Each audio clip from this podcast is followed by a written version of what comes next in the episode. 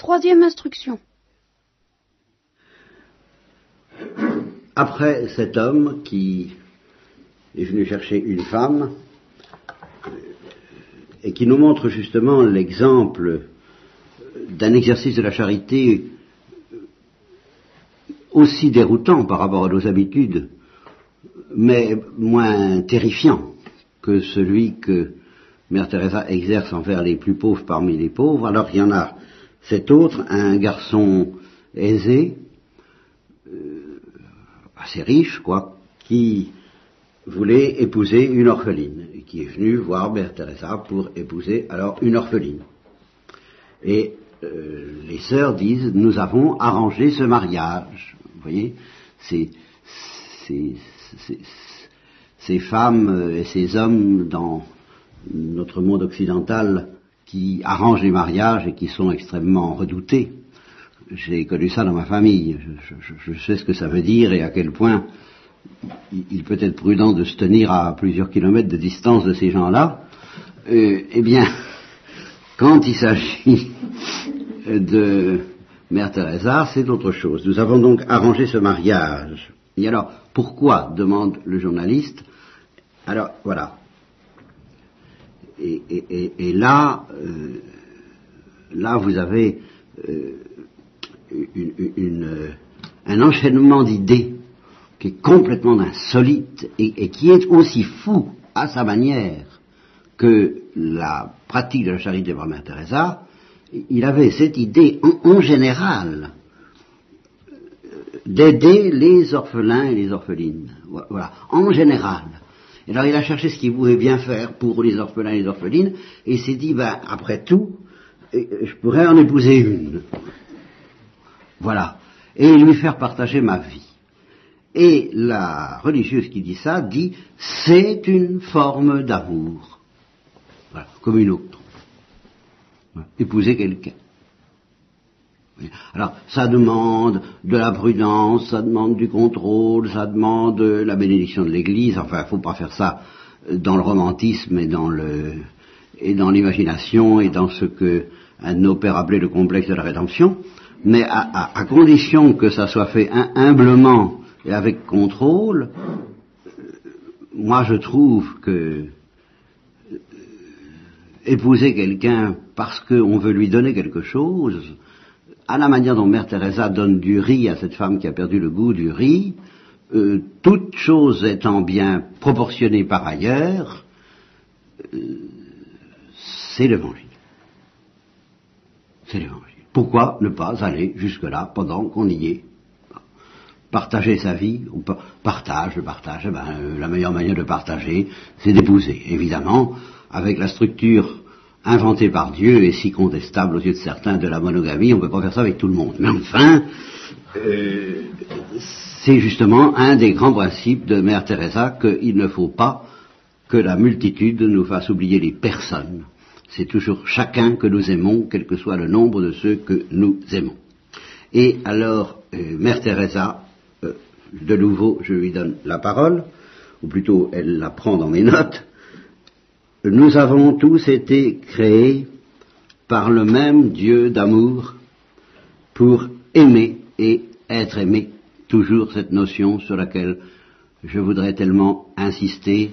J'avais l'intention d'insister, je n'aurai pas le temps. Je dis simplement en passant ceci.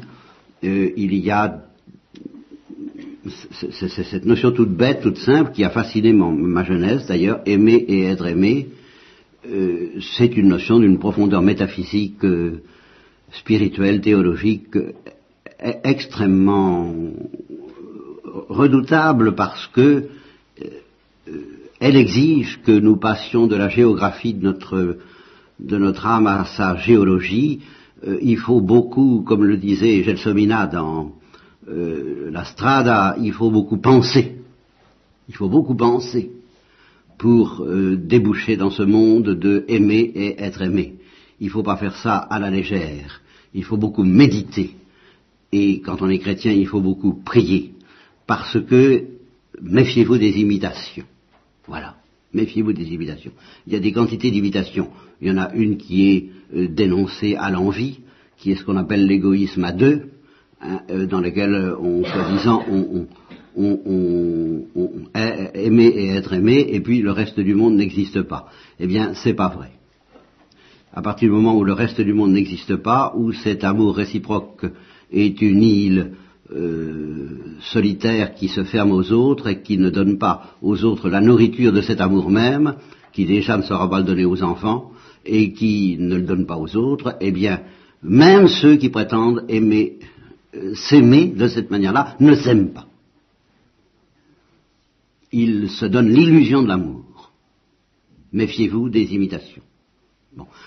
Alors ça, euh, première illusion à dénoncer, il y en a d'autres. Il y en a qui veulent aimer, c'est-à-dire donner et qui veulent en réalité se contempler en train d'aimer, et qui s'aiment eux-mêmes en train d'aimer, et qui ne savent pas mendier l'amour des autres, qui ne savent pas déguster ce qui est bon et euh, connaître la joie toute simple, toute bête d'être aimé, de recevoir, de se faire gâter, de se faire consoler, de recevoir la tendresse, et qui veulent la donner.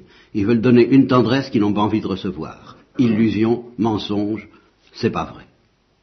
Il y en a qui veulent être aimés, et qui veulent qu'on leur donne, qu'on leur donne, qu'on leur donne, et qui ne savent pas donner eux-mêmes la plus petite goutte de ce qu'ils réclament. Tous ceux-là ne savent pas ce que c'est que de chercher à aimer et être aimé. C'est indissociable. C'est une unité. C'est pas deux choses différentes.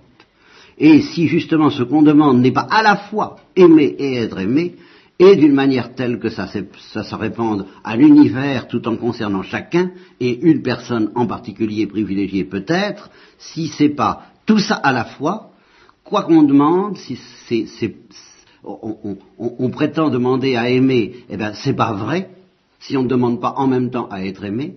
On prétend demander à être aimé, on dit je demande une chose, c'est d'être aimé, et c'est pas vrai, si en même temps, dans cet amour qu'on demande à recevoir, ce qu'on demande, c'est pas à la fois aussi de pouvoir aimer. Vous voyez, si on ne demande pas l'échange, l'admirable échange.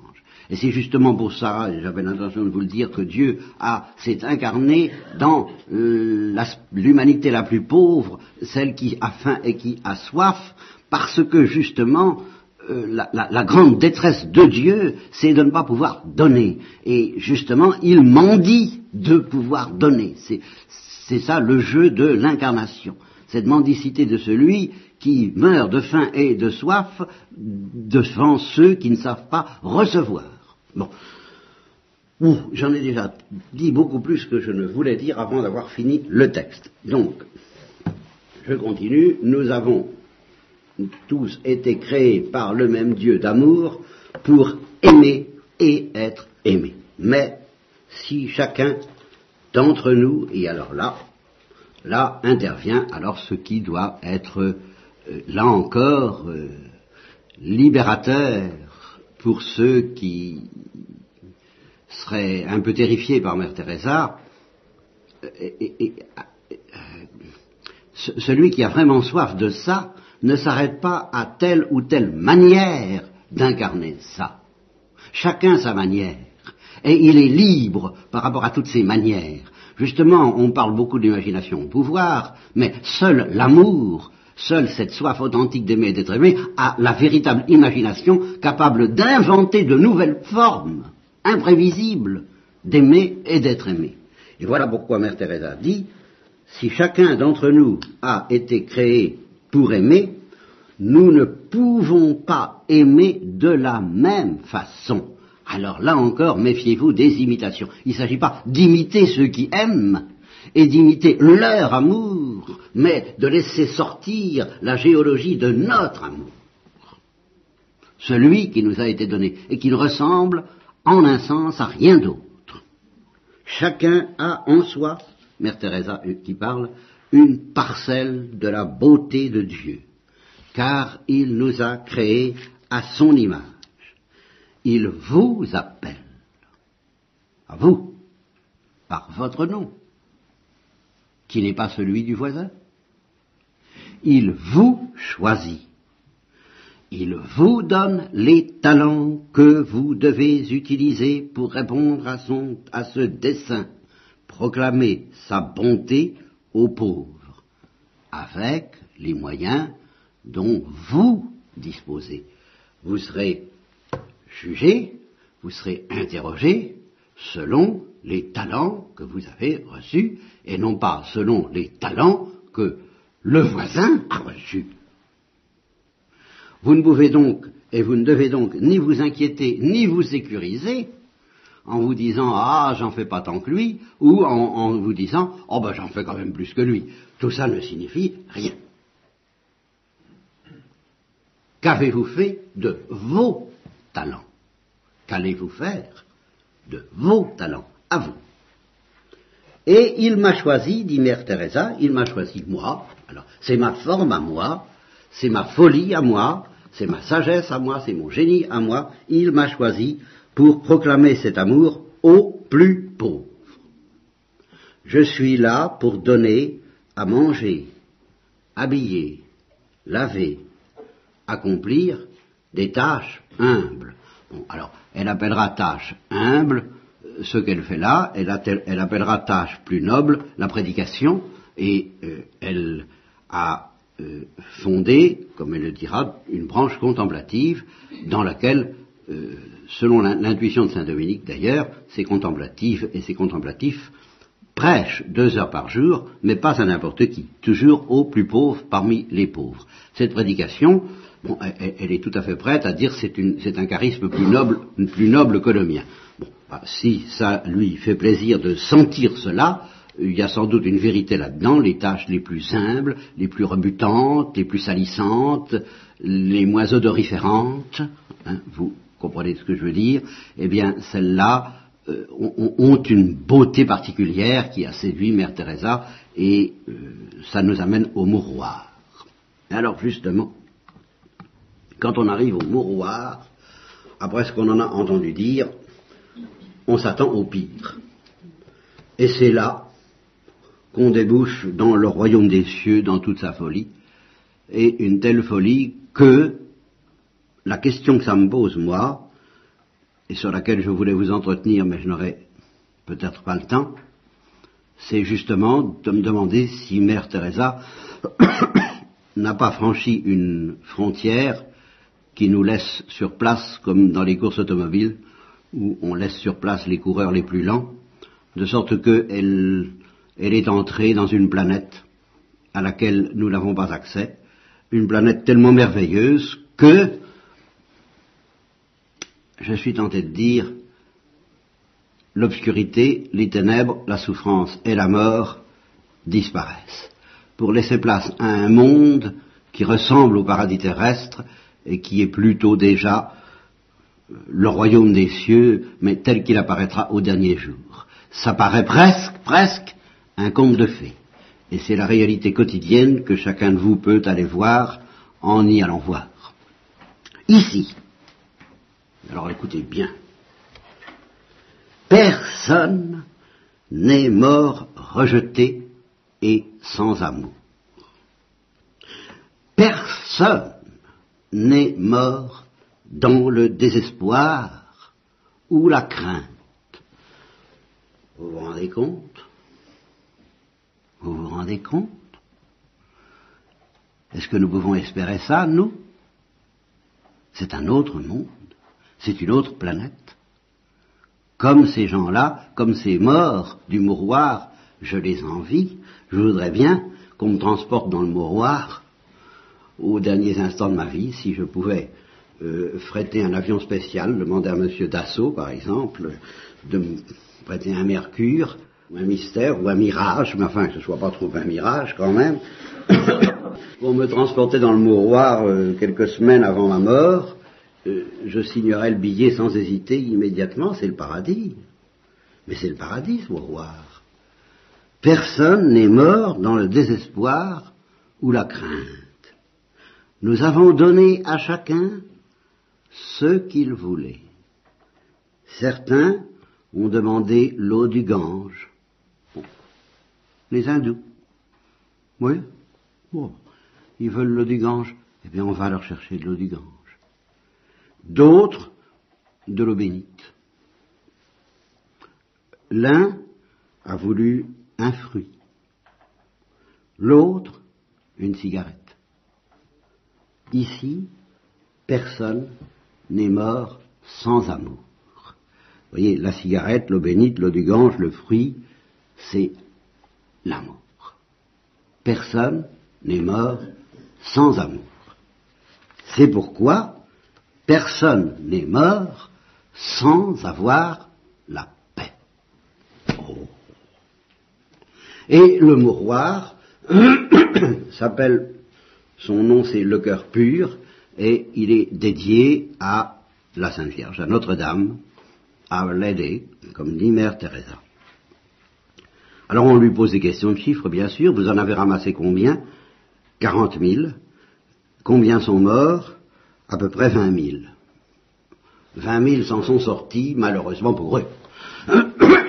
voilà ce que je suis tenté de dire. Vous comprenez Quand on a euh, un, excellent avion, j'ai souvent pensé aux, hôpitaux comme étant des aéroports où, on s'envole, mais c'est des aéroports sinistres, hélas, où justement on ne meurt pas dans la paix et dans l'amour, par la faute de l'individu peut-être, mais si on écoute Mère Teresa, par la faute aussi de l'entourage. Et alors ça c'est encore pour ce qui se passe sur la terre, la partie visible. Mais sur la partie invisible, Mère Teresa a une audace qui là encore nous laisse sur place. Ils sont tous allés au ciel. Et allez,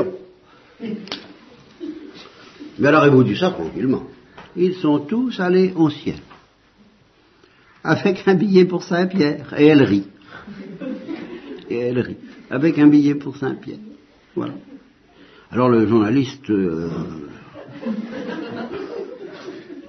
lui dit, vous, êtes certaine euh, qu'ils sont allés au ciel? Et alors là, j'ai tout de même un peu entendu l'anglais, que je comprends mal, mais ça m'a... Elle a euh, dit, Very sure, very sure. Oui, j'en suis tout à fait certain, tout à fait certain. Aussi sûr que nous sommes en vie. Alors, le journaliste lui dit, mais vous ne pensez pas que ces gens ont, peur de mourir? Non. Non, pas peur de mourir.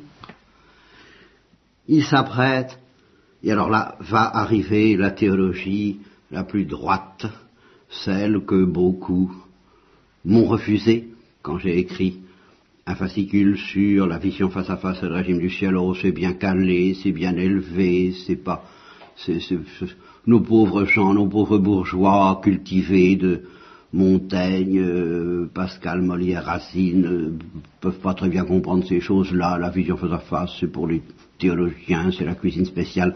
Bon, eh bien, non. Il s'apprête à aller tout droit vers Dieu. C'est pas là qu'elle parle de la vision, mais ça va venir. Il s'apprête à aller tout droit vers Dieu. Ce n'est rien, la mort. C'est entrer dans la maison de Dieu. Et alors c'est là où Mère Teresa me fait un peu peur, parce que effectivement c'est rien pour certaines gens qui ont franchi les frontières du péché. Là, euh, Mère Teresa et les mourants sont entre saints. Elle, a le, don de, faire des saints autour d'elle, voilà. En, quelques minutes, en quelques secondes, ça devient des saints. Parce qu'ils sont entourés de l'amour de Dieu et qu'ils n'y résistent pas. Qu'ils ne sont pas en état de résister d'ailleurs parce qu'ils n'ont plus rien à perdre. C'est magnifique. Seulement, nous autres, pauvres pécheurs, alors là, il n'en est pas question. Ah, c'est grand, les grands absents de Mère Teresa sont les pécheurs. Il n'y a que les plus pauvres d'entre les pauvres, et il n'y a que ceux qui sont fous d'amour pour eux, mais les pécheurs sont totalement absents de l'univers de Mère Teresa. Ce n'est pas le reproche que je lui ferai, c'est la limite grave euh, de son charisme, euh, grave pour nous, pas grave pour elle. Elle a bien raison de franchir les frontières. On ne va pas l'empêcher. Hein et on ne va pas lui mettre des aérofreins. Hein c'est, qu'elle y aille en vitesse. Mais il faut comprendre pourquoi, justement, nous sommes, nous, mal à l'aise.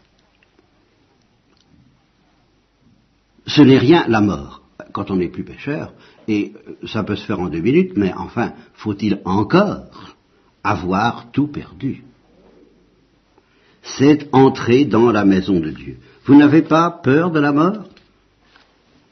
Pourquoi aurais-je peur? Dieu nous a mis sur terre pour aimer et être aimé, au refrain. Vous voyez, toujours la même chose. La mort, c'est juste le retour à Dieu, notre Père. Alors, évidemment, vous comprenez, on, a beaucoup trop l'habitude de considérer chez nous, et c'est ça le coup, le coup de force, je dirais, de Mère Teresa dans l'univers chrétien, c'est que euh, dire ça, c'est réservé à des carmélites qui ont vécu dans la cesse, dans la mortification, dans la pratique de la perfection, au-delà de ce que, du commun des mortels, dans une sorte de stratosphère inaccessible aux pauvres bougres. Inaccessible aux pauvres bougres, mais avec le coup de force de Mère Teresa, parfaitement accessible aux plus pauvres des pauvres bougres. Là, ça se rejoint. Là, se donnent la main les carmélites, les contemplatives, les plus folles, les plus fous des mystiques, et les plus abjects des misérables. Voilà la grande affaire.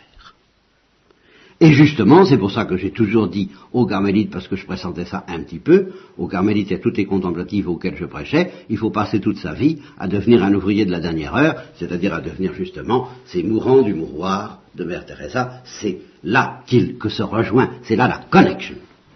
Et nous, ben nous les imbéciles, nous sommes en dehors de cette admirable connexion. Nous sommes laissés pour compte avec notre tiédeur. Et le journaliste dit de ces malheureux que Mère Teresa recueille, ils avaient oublié. Et voilà pourquoi ils sont prêts, justement. Voilà pourquoi ils sont prêts, alors que nous ne sommes pas prêts. C'est que nous avons encore des richesses. Et vous allez voir les richesses que nous avons et qui nous empêchent de ne pas avoir peur de la mort.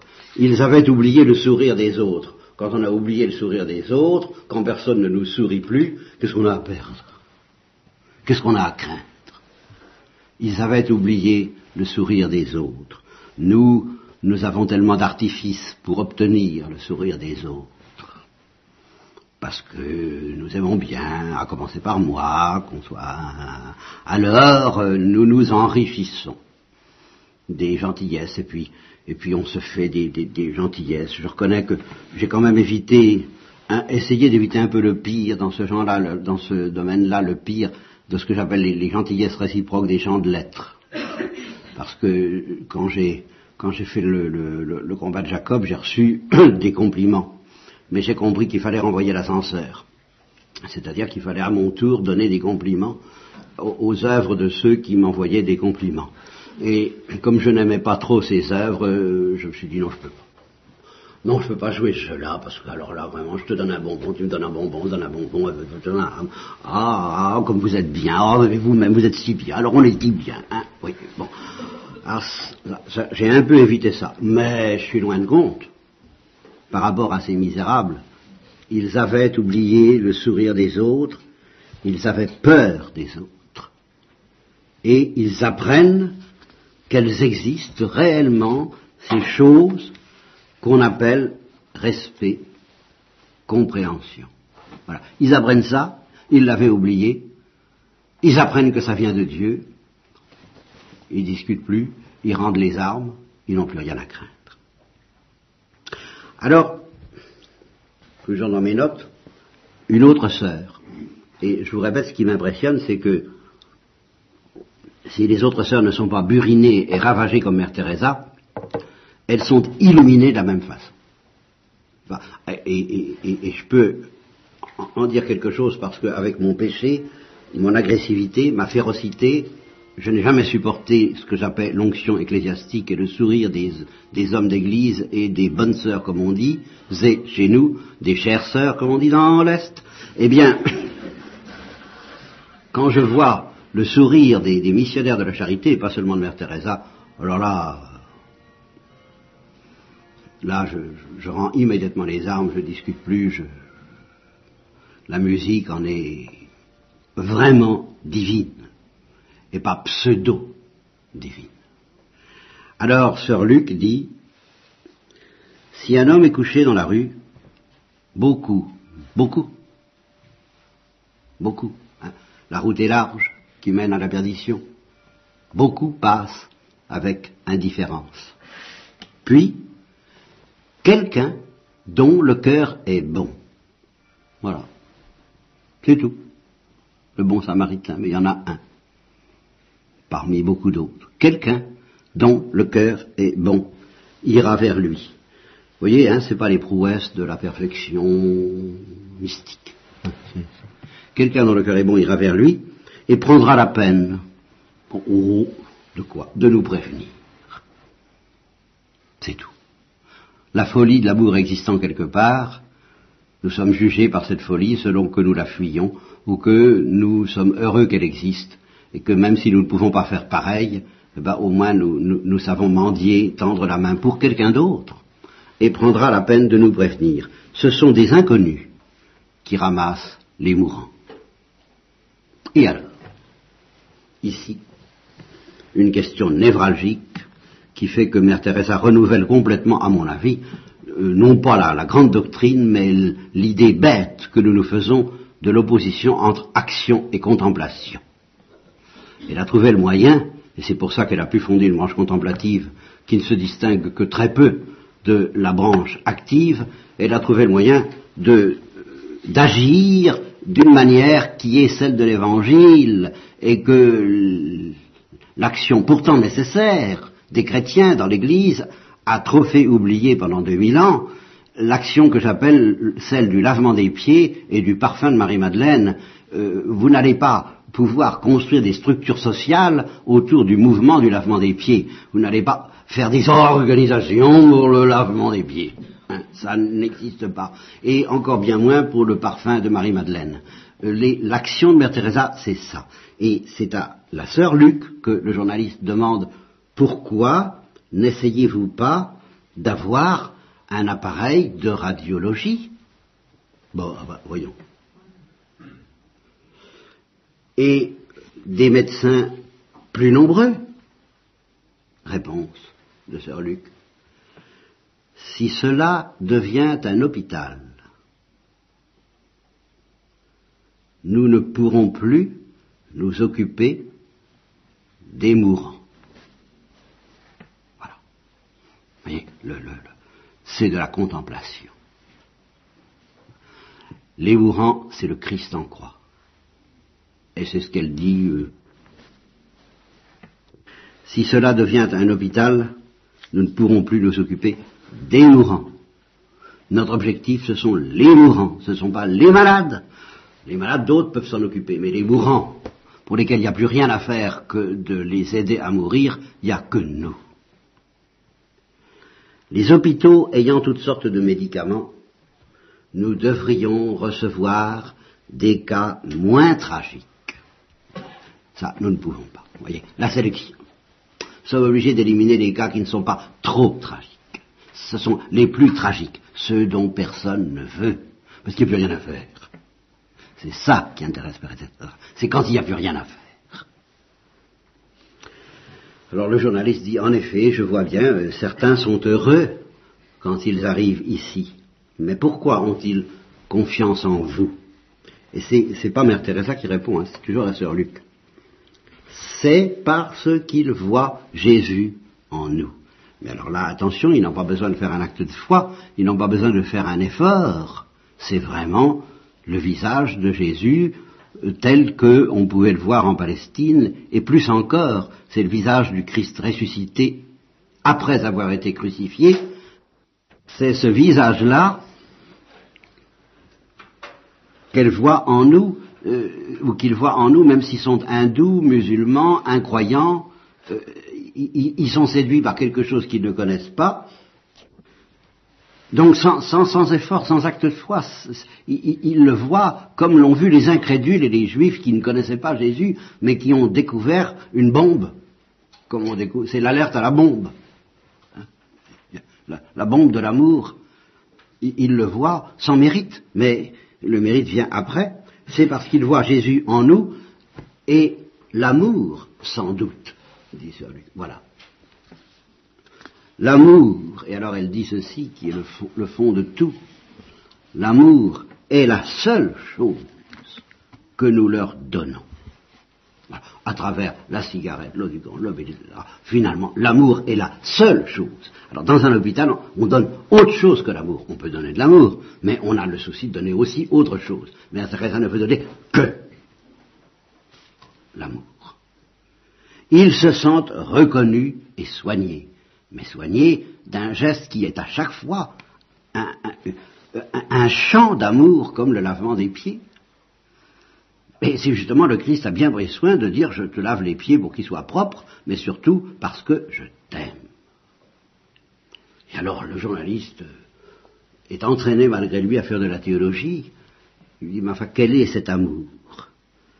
Alors, sœur Luc, je pense que c'est l'amour que Dieu nous donne. Voilà. Oui, d'où il faut être aimé pour aimer, il faut aimer pour être aimé. Tout ça, c'est solidaire, c'est inséparable. C'est l'amour que Dieu nous donne pour le partager avec eux.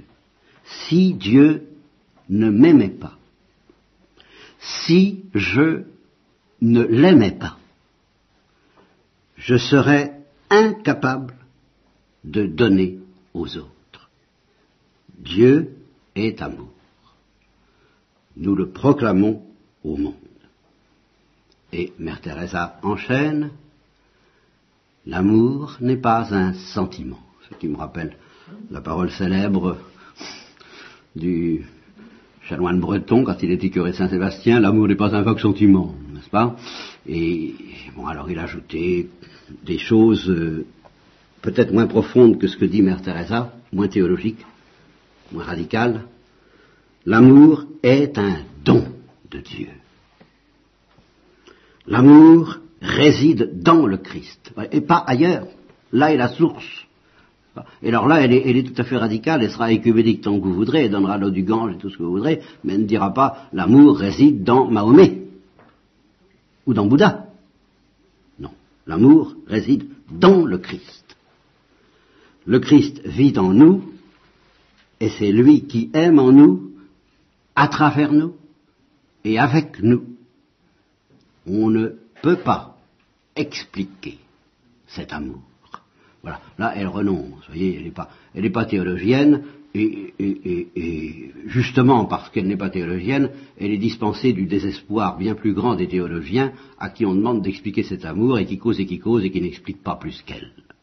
On ne peut pas expliquer cet amour. C'est un divin mystère, et elle répète, Dieu est amour. Et alors, on nous présente un, mourant, et euh, elle lui dit, Dieu, Dieu, est avec toi, quoi qu'il arrive, tu n'as pas à craindre, tu, auras Dieu, tu, es en, paix, tu es sûr, tu es heureux, tu es en joie, tu as Dieu. Et, c'est un, c'est un, vraiment un, à la dernière extrémité. Et il lui dit, ah oui, c'est vrai, c'est vrai, maître, il y a Dieu, et heureusement, il y a toi. Et ça a l'air d'une boutade, d'un air de dire il y a Dieu, ouais, ouais, ouais, mais enfin, euh, il y a surtout toi. Mais théologiquement, c'est beaucoup plus profond. Il y a Dieu et heureusement, il s'est incarné. Car sans ça, ben oui, nous sommes trop lourds, trop épais, trop ténébreux et trop opaques pour comprendre qu'il y a Dieu. Ah, si nous étions Jésus-Christ ou la Sainte Vierge, ça nous suffirait qu'il y ait Dieu mais parce que nous ne sommes pas Jésus-Christ et la Sainte Vierge, heureusement, il y a Jésus-Christ et la Sainte Vierge. Et Mère Teresa, qui est la Sainte Vierge, prolongeant sa présence dans le monde. Et puis nous passons au frère de la missionnaire de la charité, le frère Daniel, 21 ans. Alors là aussi, c'est le même sourire, c'est la même joie, c'est justement, c'est vraiment, c'est international, intersexuel, inter tout ce que vous voudrez, euh, ça ça traverse les individualités tout en étant unique en chacun. Je suis heureux. Je suis heureux. J'ai trouvé ma voie. Et alors justement, il était, oh, tout simplement, il était dans sa paroisse, il voulait se dévouer aux autres, il est allé trouver le prêtre qui lui a dit, il existe cette organisation. Voilà, vous voyez, la notion. Hein, euh, alors vas-y, et puis si, ça ne te plaît pas, ben si ça ne te va pas, si c'est pas ta vocation, tu reviendras, je te trouverai autre chose.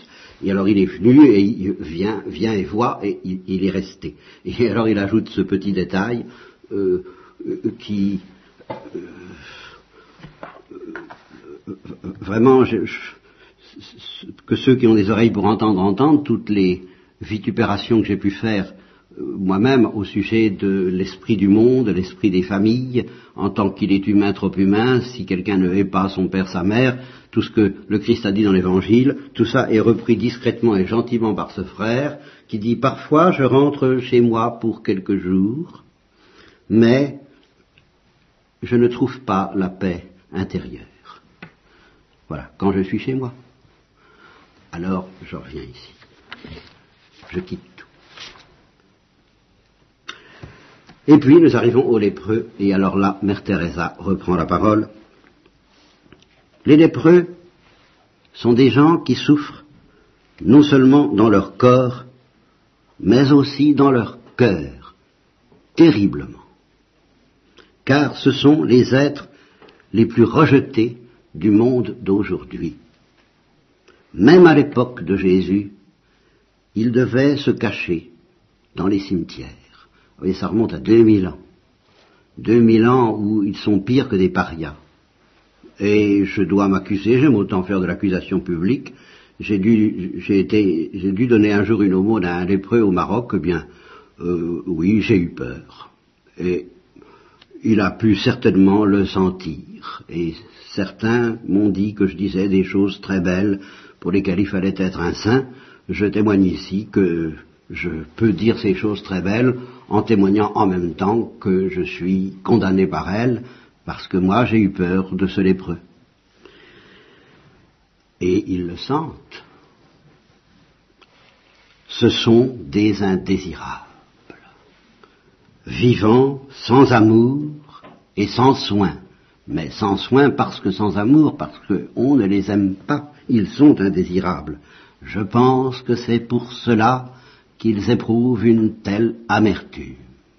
Alors voyez-vous, c'est le seul moment où Mère Teresa met un bémol à cette affirmation triomphale. Tous ceux que je recueille sont heureux, ils sont dans la joie, ils sont dans la paix, ils sont dans la crainte. Là, elle reconnaît qu'elle a eu, comme on dit, un problème aujourd'hui. Parce que là, là, il y a eu une résistance psychique de la part de ces hommes parce qu'ils étaient trop rejetés pour croire facilement qu'on les aimait. Au début, quand nous avons commencé à travailler avec eux, il était très difficile, alors là oui, de faire quoi que ce soit parce qu'ils avaient peur. Ils se cachaient. quand on traque quelqu'un pendant 2000 ans, mais aujourd'hui, voilà, elles y ont mis le temps, elles y ont mis la patience, elles ne se sont pas découragées. Aujourd'hui, nous sommes très heureux qu'ils viennent nous trouver. Ils ont vu que les sœurs et les frères n'avaient pas peur d'eux, qu'ils les aimeraient et s'occuperaient d'eux. Euh, et ceci dit à propos au point de vue médical, j'ai entendu un médecin euh, faisant une émission sur les maladies de la peau, donc qui n'avait rien à voir avec la charité, le christianisme et Mère Teresa, dire que l'histoire du baiser aux lépreux, c'est une plaisanterie parce qu'ils ne sont pas du tout contagieux de cette façon-là, comme on le dit. C'est alors là, de, c'est de l'hallucination, ça. Ce qui ne veut pas dire que dans certains cas, il ne faut pas avoir peur, si on aime, de courir des risques, mais que, euh, même médicalement parlant, ils sont très faibles. Qu'ils les aimeraient, donc que les, frères et les sœurs n'avaient pas peur d'eux, qu'ils les aimeraient et s'occuperaient d'eux, pas seulement par devoir, mais par amour de Jésus. Et alors ici, la grande connexion, une fois de plus, la connexion extraordinaire, la phrase fantastique qui va nous ramener à l'Eucharistie, parce qu'en eux, ils touchent le corps du Christ. Comment voulez-vous aimer les lépreux si vous n'aimez pas l'Eucharistie? Comment voulez-vous aimer l'Eucharistie en France si vous n'avez pas au moins envie d'aimer les lépreux? C'est la même chose. C'est la même Nous nous sommes aperçus, dit-elle, que bien que guéris, la société ne voulait pas les reprendre.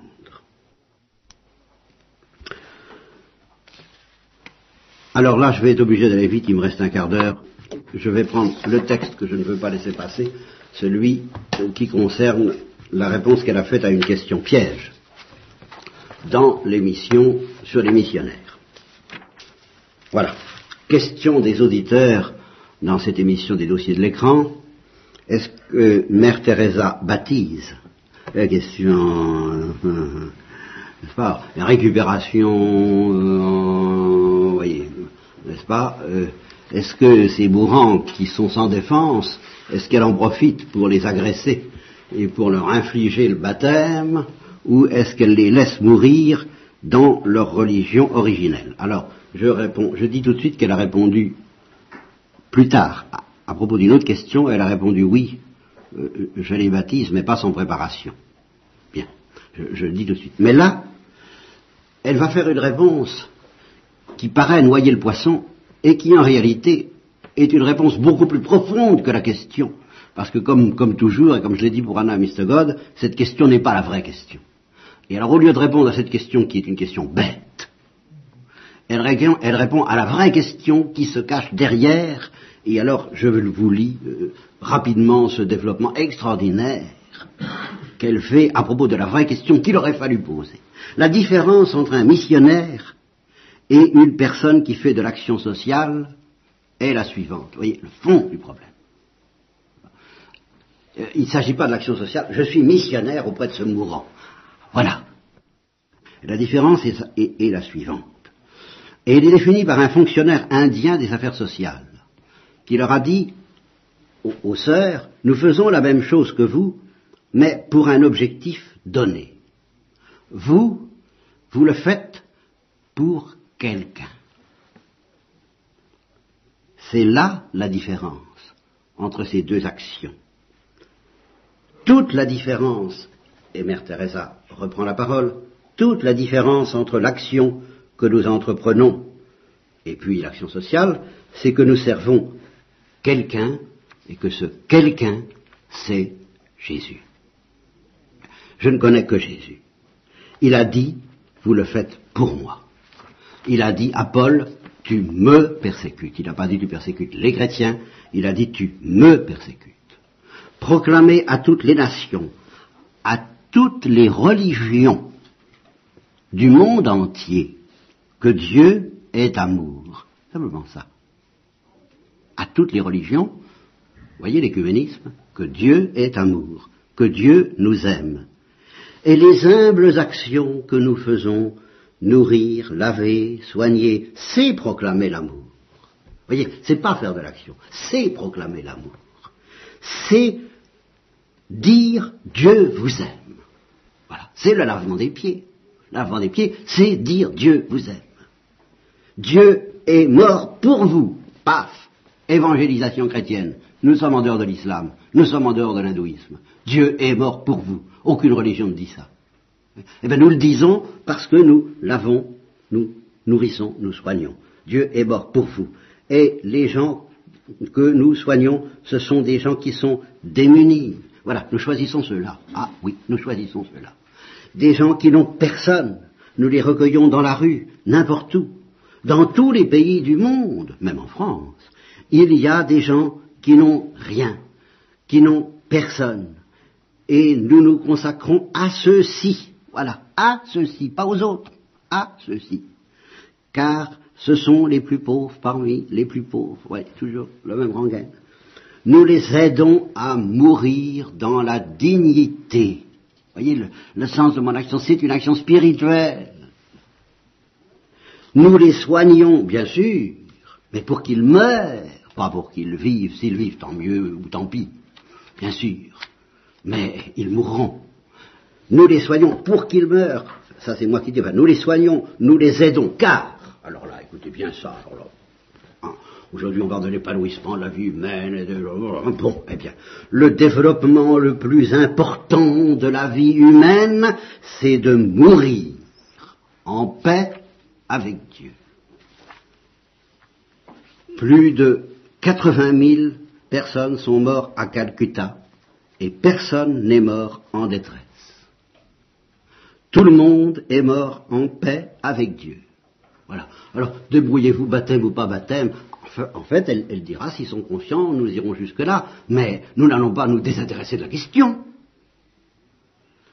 Tout le monde est mort en paix avec Dieu. Nous avons aidé avant leur mort.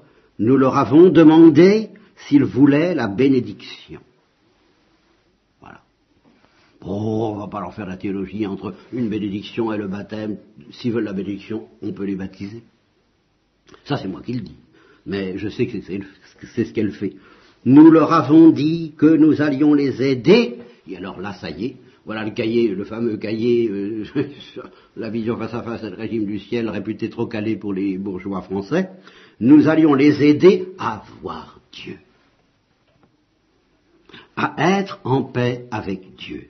Et nous savons tous que ce sont des gens très proches de Dieu. Voilà la chance de Mère Teresa. Elle travaille auprès de ceux qui sont proches de Dieu. J'aurais voulu vous parler du travail apostolique auprès de ceux qui sont loin de Dieu. C'est une autre histoire, ceux-là, ils n'en occupent pas. Et c'est son, droit et son devoir. Dieu ne lui a pas demandé cela. Il l'a appelé pour ceux qui sont les plus proches de Dieu, parce qu'ils n'ont plus personne. Ce sont des gens très proches de Dieu, car ils sont déjà entrés dans la manière, et alors là, elle bafouille, ou la traductrice bafouille, dans la manière dont il faut, dont il faut s'y prendre pour être proche de Dieu. Ils sont engagés dans leur souffrance. Et c'est pour cela qu'ils sont prêts à voir Dieu face à face. Voilà la Et pour pouvoir faire ce que nous faisons, eh bien, nous avons besoin d'un contact très proche. Il faut que nous puissions être très proches de l'Eucharistie. Voilà pourquoi, s'il n'y a pas de prêtre d'Eucharistie, elle va ailleurs, car il y a toujours d'autres mourants ailleurs, il y en a partout, ne peut pas être partout. Eh bien, elle choisit les endroits où il y a des sources, où il y a la source, où il y a l'Eucharistie, le corps du Christ dans les lépreux, le corps du Christ dans l'Eucharistie très proche de l'Eucharistie, de la prière, et étant donné que Dieu et le Christ sont là, étant donné que Dieu et le Christ sont là, eh bien, nous voyons Jésus dans la détresse des pauvres. Et alors là, elle cite cette parole extraordinaire d'un homme qu'on voit sur l'écran, petit écran, un, homme qui a l'air d'être là carrément sur un rail de chemin de fer, je ne sais pas, ou d'un rail de tramway, et qui gêne la circulation, et il dit, vous voyez ce qu'ils me disent, vous entendez ce qu'ils me disent, ils me disent d'aller sous un arbre, ils me disent d'aller ailleurs parce que je dérange, mais je ne peux pas bouger, je suis paralytique, comment est-ce que je ferai, qu'est-ce que vous voulez que je fasse? Alors naturellement, il le transporte, il le recueille, et alors euh, il, vient chez elle, et elle dit, ben voilà, il a simplement dit, euh, euh, toute ma vie, j'ai vécu comme une bête, et, je vais mourir comme un an. Et elle dit, euh, justement, dans un, autre passage que je n'ai pas là, et, deux heures après, il était mort avec un grand sourire. Le, sourire des sœurs de la charité. Euh, il est mort avec un grand sourire. C'est là la grandeur des personnes que nous soignons. Ils sont beaux. Ils sont merveilleux. Nous avons reçu davantage par eux beaucoup plus que ce que nous avons donné, car la passion du Christ euh, veut être vécue encore une fois. Nous avons soigné des milliers de lépreux, ce sont des gens merveilleux. Je ne les ai jamais entendus se plaindre, je n'ai jamais entendu leurs cris, ils n'ont jamais maudit personne comme d'autres font. On n'entend que ça dans le monde des nantis. C'est la faute à, c'est la faute à, c'est la critique, écoutez la politique, écoutez, écoutez la candidature à l'élection présidentielle, et puis comparez avec les lépreux. Ce sont des gens merveilleux, et je crois que cette grandeur, elle réside, et je vous laisserai là-dessus parce que c'est un grand mystère, elle réside dans le contact qu'ils ont avec les sœurs.